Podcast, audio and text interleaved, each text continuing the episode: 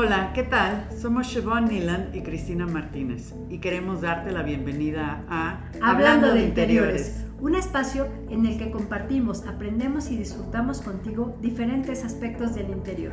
Estos pueden referirse desde el interior de tu casa hasta el interior de tus sentimientos, creencias o tradiciones. Así que vamos a comenzar.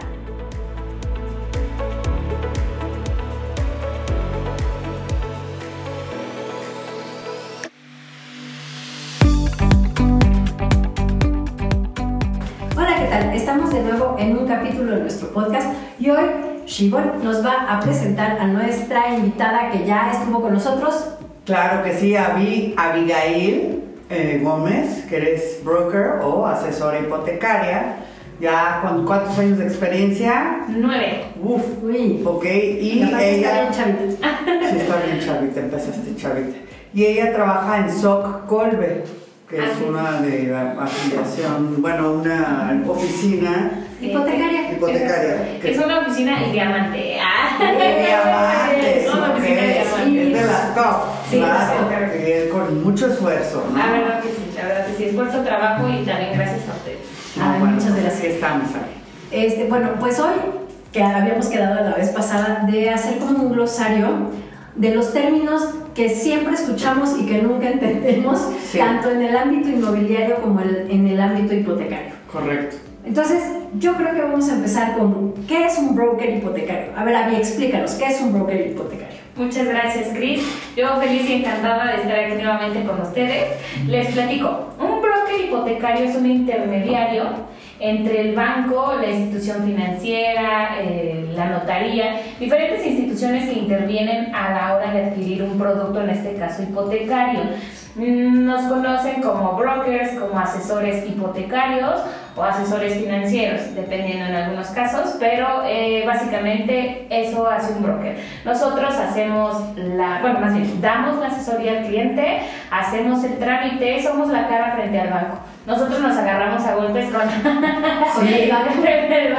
hacen, el trabajo sucio y, la talacha de, de, encontrarles a los clientes pues, las mejores opciones. Es correcto, es correcto. Porque no todos los créditos son para todos los, los clientes o sea, hay créditos que se ajustan más a un cliente que a otro. Exacto. Y aquí, bueno, nuestra salvadora siempre nos salva. Así es. y entonces, comparado a lo que es un asesor o un broker eh, inmobiliario. ¿Qué es un broker inmobiliario? Un broker inmobiliario es una persona que te va a ayudar a eh, vender, rentar o sí, o sí, tu propiedad. Exacto. Te va a asesorar para buscarte las mejores opciones, hacer para buscar el, mejor, precio. Cliente, el mejor precio y siempre te va a estar respaldando y va a ser tu cara ante el cliente, o sea, si eres representante del cliente vendedor o del cliente arrendador, vas a ser este, la cara ante el cliente comprador, o arrendatario. Y, si es al revés, vas a ser la cara ante el cliente vendedor ¿sí? y vas a ponerte en contacto y vas a gestionar todo lo que el propietario o el cliente vendedor comprador. No, digo, comprador no puede, ¿no? Exacto, te va a llevar de la mano durante todo el proceso y también te va a hacer, te va a ayudar a hacer contactos con especialistas como los brokers hipotecarios. O sea, nosotros tenemos contactos con un montón de especialistas y dependiendo de tus necesidades te, te conectamos y te apoyamos hasta el final de la de la transacción. De la transacción, exactamente. Sí, caminamos juntos los tres. Los tres, exacto, porque aparte, de decirles que un broker hipotecario, si hay un crédito, tiene que ir de la mano con el asesor inmobiliario, porque solo así se dan los cierres más efectivos. Y miren que Avi y yo hemos pasado unas de caída, maravillosas, pero lo hemos logrado. Han sudado que sangre y sudor y lágrimas. ok. Bueno, y a partir de esto, ¿qué, qué, otra palabra o qué otro término podremos irnos? Yo creo que lo primero es qué es una comisión por apertura en un crédito hipotecario. Vale, pues cuando ustedes se acercan o el cliente se acerca a una institución financiera o en este caso a nosotros en busca de un crédito hipotecario, sabemos pues bien lo que es un crédito, eh, es un préstamo que hace el banco En este caso, que es para hipotecario, es para una vivienda de uso principal o puede ser este, una vivienda para este, ay, se me fue la palabra. para varias familias. Ajá, ajá, pero ya cuando la, para inversión, una vivienda para ah, inversión, o sea, puede, puede aplicar sin ningún problema.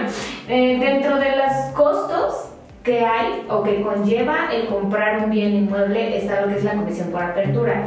Cada banco maneja diferentes comisiones por apertura, es decir, en porcentajes. La gran mayoría cobran el 1% o el 0.5 si es un crédito cofinanciado y ahorita más adelante nos vamos a ir a qué es un crédito cofinanciado. Pero la comisión por apertura es un porcentaje sobre el monto de crédito que el banco te está otorgando por el riesgo de darte el crédito, digamos, es como eh, lo que te cobran por iniciar el proceso y el asumir el riesgo. Eso es una comisión que cobra directamente el banco. Nuestro servicio como brokers hipotecarios no tiene ningún costo, pero el banco al cliente sí le cobra lo que es una comisión por apertura, que en este caso es un gasto eh, que se tiene que considerar al momento de comprar la vivienda. Y hay promociones, o sea, hay ocasiones que los bancos sacan promociones y es 0% comisión por apertura, o si el cliente tiene alguna cuenta ahí o demás. Digo, obviamente ya esto lo vemos más a detalle en asesoría, pero por supuesto que hay opciones eh, donde el cliente puede no necesariamente pagar la comisión. Claro, y también tuvimos un podcast que estuviste explicando a fondo lo que son los créditos hipotecarios, entonces también para que le una oída. No, y algo bien interesante es que dentro del crédito hipotecario lo que queda en garantía es el inmueble en sí. O sea, si el cliente no, no cubre todas sus mensualidades o no sé qué, el banco tiene el derecho a quedarse con el inmueble porque es su garantía directa. Y eso yo creo que es algo bien importante que no podemos perder de vista, ¿no? Sí, correcto, sí. ¿No? Muy bien. Entonces, bueno, entrando a este tema de hipotecas, Ajá. hay veces que uno compra un eh, inmueble y está hipotecado.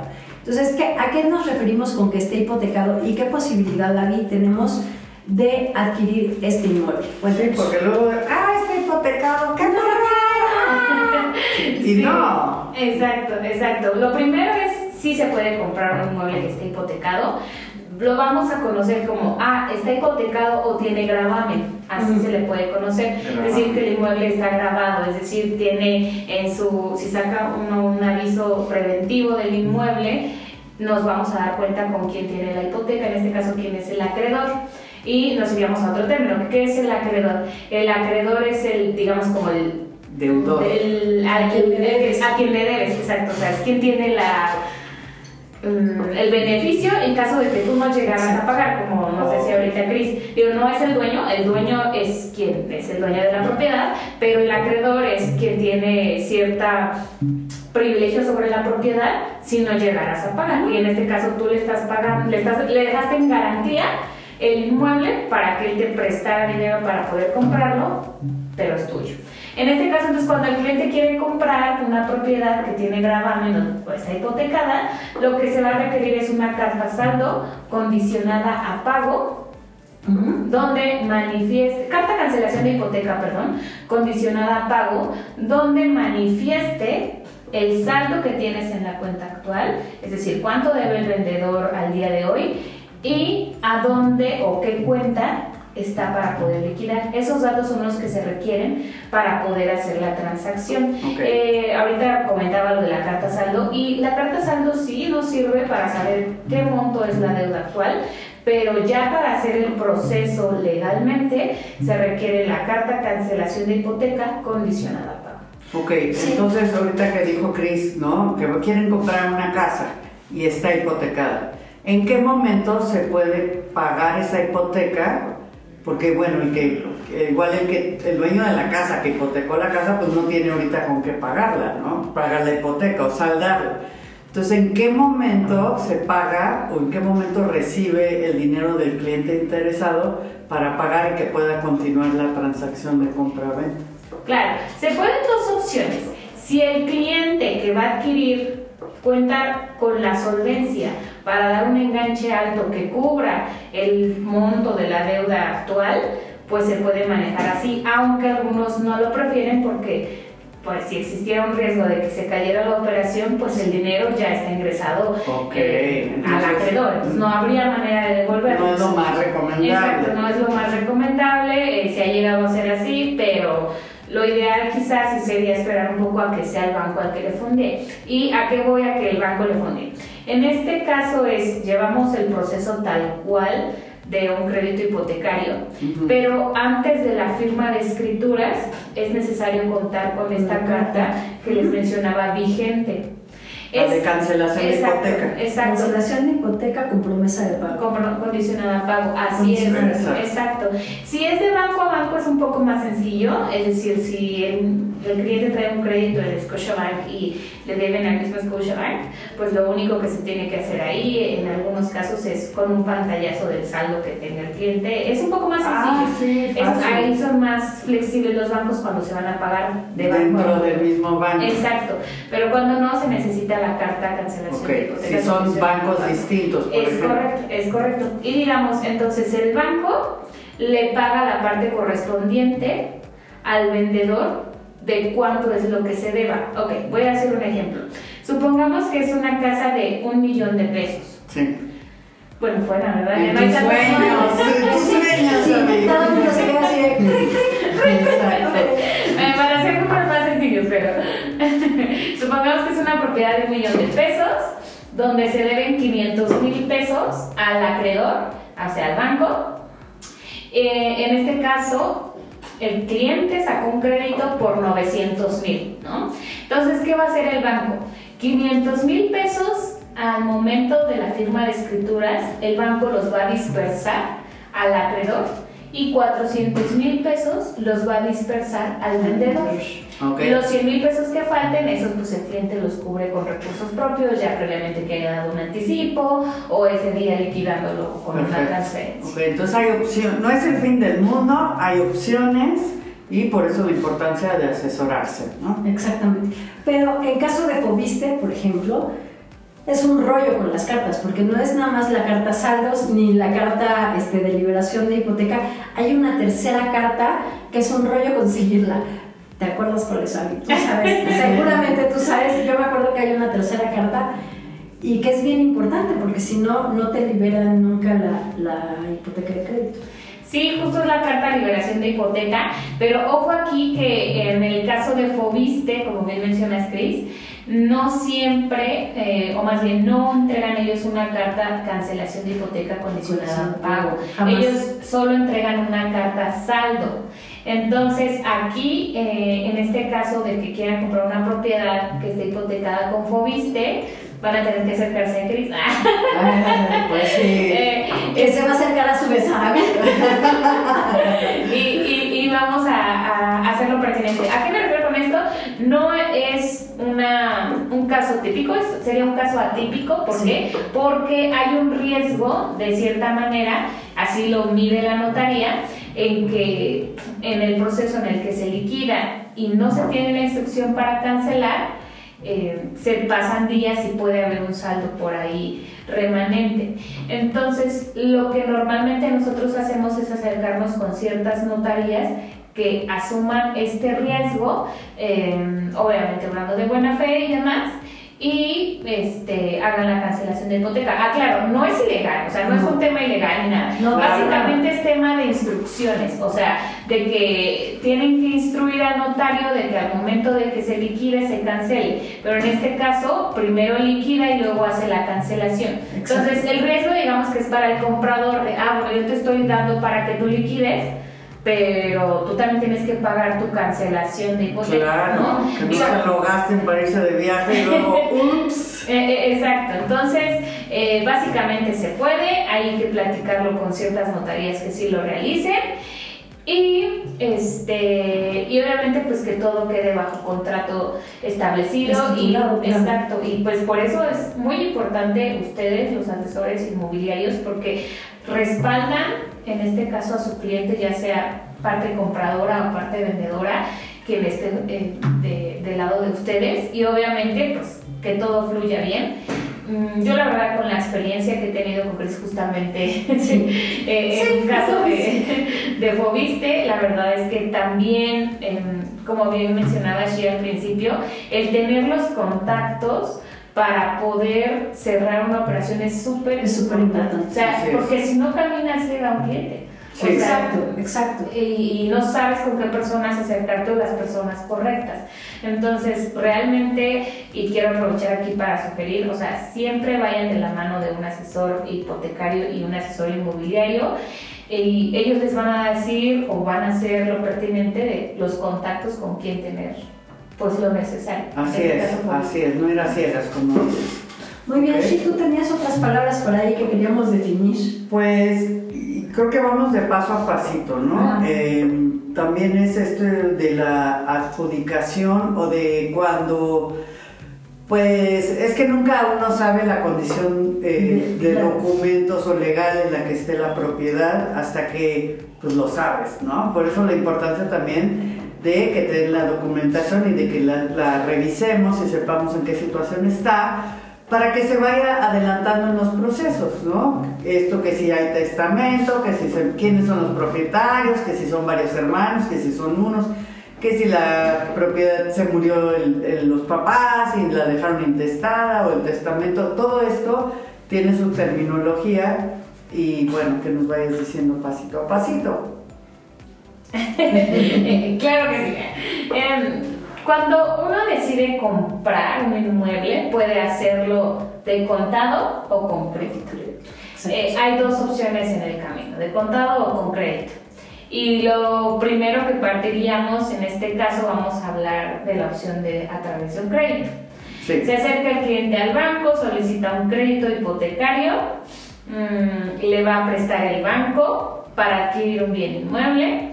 El inmueble queda hipotecado, es decir, queda en garantía y el banco te da el recurso para poder comprarlo. Una vez que el cliente eh, lo adquiere, eh, bueno, más bien adquiere el crédito, vamos en la búsqueda del el inmueble y como bien mencionas, ustedes son las expertas en, esta parte sobre los temas de los inmuebles. Entonces es muy importante poderse acercar al asesor inmobiliario para revisar la documentación. Y ahora, ¿qué documentación nos van a pedir? Nos van a pedir la escritura, la escritura pública. Eh, ¿Qué es la escritura? Es un documento donde se manifiesta el inmueble y las características y el trámite legal que se haya realizado. En este caso, cómo adquirió la persona que está vendiendo. Sí, o sea, sería un título de propiedad. Es, correcto. Donde compruebas que el propietario es el propietario y cómo adquirió, que lo adquirió de forma lícita, ¿no? Es correcto. Y algo importante es que tiene aparte, hasta atrás, el registro público de la propiedad, en donde se dice que él eh, pagó todos los derechos y que la propiedad realmente es suya y tiene un número de folio en el que uno puede eh, consultar justamente si está grabada o no o qué.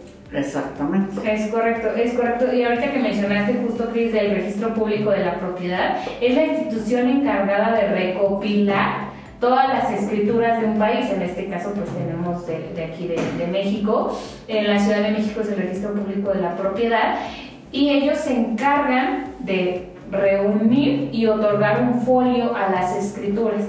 Si bien la notaría ya le dio cierta validez a la escritura, es indispensable, obligatorio, que la escritura esté inscrita en registro público para poder vender. Si no, Si no, no se puede. Bueno, se puede registrar. Sí, se puede registrar. O sea, si no la tiene registrada, se puede registrar, pero va a tardar. Pero es lo que decimos. O sea, si sabemos, podemos actuar. Si no sabemos hasta la hora de la hora, se cae la venta. Es correcto, es correcto. Entonces también es de suma importancia eh, para los que nos están oyendo, quien vaya a querer vender, acercarse también con profesionales inmobiliarios, en este caso ustedes, para que revisen la documentación antes de ponerla a la venta. Correcto. Y ahorrarse tiempo y, y coraje y, gastritis. Sí, ahorita que decías, de lo de la adjudicación, creo que eso también es bien importante. ¿no? Cuando un familiar fallece, hay un testamento. Entonces, si mueres, testado, o sea, si, si hizo testamento y está a favor de alguien, ya es un pasito más avanzar, ¿no? Si está intestado, pues tienes que hacer... Intestados que nunca hicieron testamento. Tienes que hacer una sucesión testamentaria. Este trámite es que te den el beneficio de tener los bienes de la persona que falleció por ser pariente, este, pareja o lo que sea, lo que tarda un buen y tienes que tomar en cuenta si quieres vender una propiedad que está intestada. Un buen que quiere decir meses, años.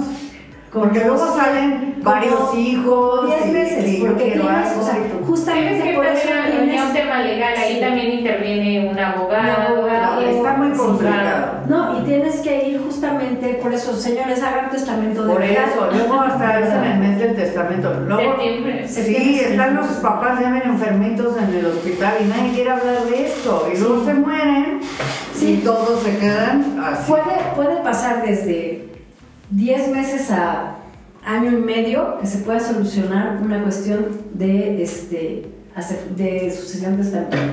En caso de que esté testado, o sea, que haya testamento, entonces tienes que haber hecho la aceptación de herencia. Uno cree que con el testamento ya quedó. No, señores, tenemos que ir y tenemos que hacer ante el notario la aceptación de herencia. En ese momento tú con los familiares que tengas tienes que ir, firmar, no sé qué, te tienen que pedir documentación, la documentación de los inmuebles, de lo que sea que, que, esté en el testamento, y tú firmas un acta de aceptación de herencia que es como una escritura. ¿Sí? Exacto. Y después de eso ya viene la adjudicación. Si vemos son tres pasos, tres pasos que tenemos que dar antes de poder vender un inmueble. La adjudicación, la bondad de la adjudicación es que la adjudicación se puede hacer simultánea a la compraventa de la casa. Es correcto. Entonces, ya teniendo la aceptación del testamento, ya puedes pretender vender. Antes, de eso, no. ni lo hagas. Por eso primero arreglar la documentación, poner todo en orden y ya después te pones a buscar casa o departamento, no antes, ¿verdad? Exactamente. O perdón, te pones a buscar clientes para venderle tu casa. O sea, ya que tengas la aceptación ya es mucho más fácil. ¿no? Sí. Y es un proceso largo, es un proceso que, puede ser de 5 a 7 meses más o menos, si tienes una notaría muy hábil y alguien que te ayude a agilizar los, los trámites, en 6 meses ya puedes tener esto. Y la verdad es que es una seguridad también para ti.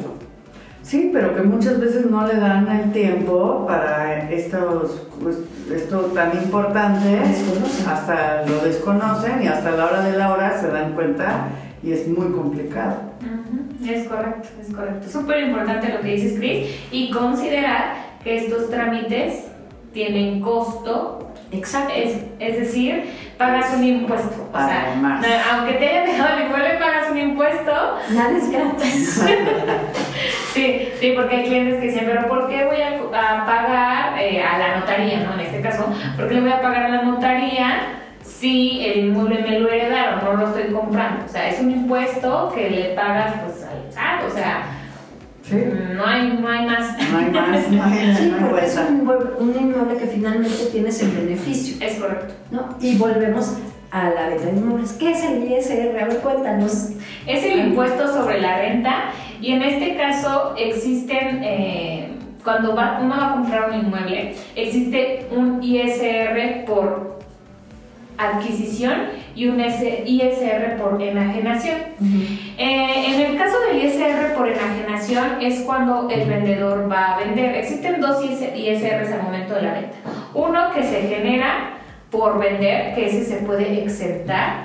Eh, con base a que no supere, creo que es aproximadamente como 4 millones y medio, que no supere aproximadamente esta cantidad, y comprobando que el cliente, bueno, en este caso el vendedor, vivió, ahí. Eh, vivió ahí. Hay diferentes maneras, si quieren saberlo, acérquense con nosotros. Exacto. no, y aparte, o sea, tienes que tener también un tiempo de no haber vendido nada más, porque si no, el SAT te cree y te cobra impuestos de todas maneras. Ah, es una vez cada Tres, años. que lo puedes exentar. Una vez cada tres años, exacto. Y el otro ISR que es por enajenación es si la propiedad al momento de hacer el avalúo saliera por debajo del 10% de lo que cuesta el inmueble. Por ejemplo, voy a dar otra vez el ejemplo de la casa de millones de pesos. Sí, porque esto también suele suceder, sí. Si la casa la estoy vendiendo en un millón de pesos, pero van y realizan el avalúo y no hay manera de que pueda subir el avalúo, o sea, mi propiedad realmente vale 890 mil pesos, el vendedor tiene que pagar un ISR por estar vendiendo su inmueble más caro de lo que realmente, vale. Y es proporcional a la diferencia que haya uh,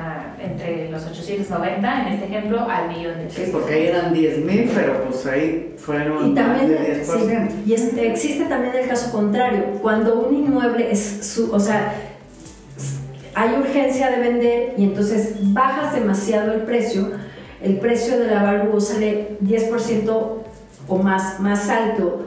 Entonces también tienes que pagar un porcentaje bastante por la adquisición. Pero, eso no la paga el, el, vendedor, sino el comprador. Exacto. Y si es un cacho de impuestos bastante, bastante este, sí, por eso, ojo, ojo también, y por eso también el asesoramiento, porque pues esto del avalúo y a la hora de, de por eso el estudio del mercado, que también hablamos de eso el otro día, todo va de la mano. Un estudio de mercado con un avalúo que no es lo mismo, pero si ya lo platicamos, ¿cierto? pero el, estudio de mercado, pues desde que lo vas a poner a la venta, ¿no? Exacto. O sea, si tú lo quieres poner mucho más alto o mucho más bajo, hay que considerar todos estos puntos a la hora ya de la transacción. Es correcto, es correcto. Como bien decía Cris, el ISR por adquisición lo paga en este caso el comprador. O sea, no hay manera de escapar de no, o si compras muy caro, perdón, o si compras muy barato o si vendes muy caro. O sea, Ahí está. La no, por eso ya tampoco sirve esto de el, yo te, yo te ayudo pagándote por fuera. Pues no, pues ya no, no aplica porque el por fuera es no puedo hacer más, pago más barato, pero entonces el comprador va a pagar más impuestos. Es correcto, es, correcto. pagar por, por fuera o en efectivo, Sí, porque justo la ley de lavado de dinero que se estableció hace algunos años, eh, que antes no existía, antes la gente llegaba y te compro tu casa Exacto, y, vámonos, aquí los cheques Exacto, y vámonos, pero ahorita todo tiene que quedar eh, todo tiene que quedar en transparencia y tiene que ser comprobable de que se pagó. Actualmente, al día de hoy, son casi hasta 800 mil pesos que se pueden dar en efectivo. Este, y hacer la mención obviamente en notaría. 800 mil. O sea, todo eso se lo debemos a los narcos, ¿no? Gracias, narcos. y, y, y, que ellos al final y al cabo siguen haciendo Siguen haciendo lo suyo como si nada. Y uno aquí sudando impuesto. El impuesto. Oye, y este Estabas diciendo de entre pagarlo con el, con el crédito hipotecario y por otro lado estabas diciendo de hacer la compra con recursos propios. ¿Cómo es eso? Cuando un cliente quiere hacer la compra con recursos propios, eh, ¿qué va a pasar? Que también tiene que respetar la regla o la ley de lavado de dinero. Recursos propios es que tú lo tienes cash debajo de tu colchón o en una cuenta de banco. Eh, en una cuenta de banco. Puedes tener debajo de tu colchón y darlo. en efectivo son los 800 mil. O sea, no más. Sí, porque si, no, si no también es, eres este, como, como sospechoso. Claro, pero bueno, hay gente que bueno, no nos vamos a meter en este. En, polémicas. En, polémicas continuas. Sí, justo Pero que nos llega todo tipo de, clientes de repente, ¿no? Los que trabajan, no sé, en la central de abastos o tienen negocios que no están dados de alta, o sea, tú no, hay de todo. Sí. Exacto, exacto. Ah, y hay créditos también para que les comprueban así, pero bueno, eso es para otro podcast. Para otro podcast. Eh, pero cuando el cliente quiere comprar de contado, puede hacerlo, pero en este caso es que tenga sus recursos de preferencia en una cuenta, porque si no, solo va a poder dar hasta 800 mil. Y en este caso también se recomienda tener un asesor inmobiliario para que le ayude con la parte de que el inmueble se encuentre en regla. Eh, no es tan sencillo como llego, te doy el dinero, te hago una transferencia y ya, y te doy las llaves. No, o sea, hay que ser... fuera, pero no. que también se prestaría para otras cosas. O sea, todas estas leyes son para proteger ambas partes. No, y ahorita con la NOM 247 están súper, súper estrictos en, en muchas cosas en mucha documentación, en papelería que tienes que presentar para realmente tener en orden todo. O sea, ahorita hasta el DRO. Así, exactamente. Hasta el DRO. Sí. Sí, ahora sí que los expertos inmobiliarios e hipotecarios son sumamente indispensables. Por algo estamos, por algo existimos. Exacto, y, y en este caso, pues lo mejor es que para el comprador, nuestro servicio no tiene ningún costo. En este Eso está increíble. y, y, se pueden acercar con toda confianza. Em, pues no sé todavía si tenemos tiempo para seguir hablando de otros conceptos. No, ya estamos acabando el tiempo. Pero, pero, pero, podemos dejar este hacer una segunda parte. Una segunda parte de este podcast que yo creo que sería muy interesante. Lo planeamos bien. Nos vemos la próxima semana. Espero que les haya agradado. Gracias, Avi, por estar aquí. Gracias, Shi. Gracias, Avi. Gracias, Cris. Y estamos, seguimos informándoles. Vale, bye. Bye. Esperamos sinceramente que te hayas divertido tanto como nosotras y que realmente hayamos llegado a tu interior. Te invitamos a suscribirte a nuestro podcast y a compartirlo si te gustó. También te invitamos a sugerirnos temas de tu interés, pero también de tu interior. Nos vemos la próxima semana. Adiós.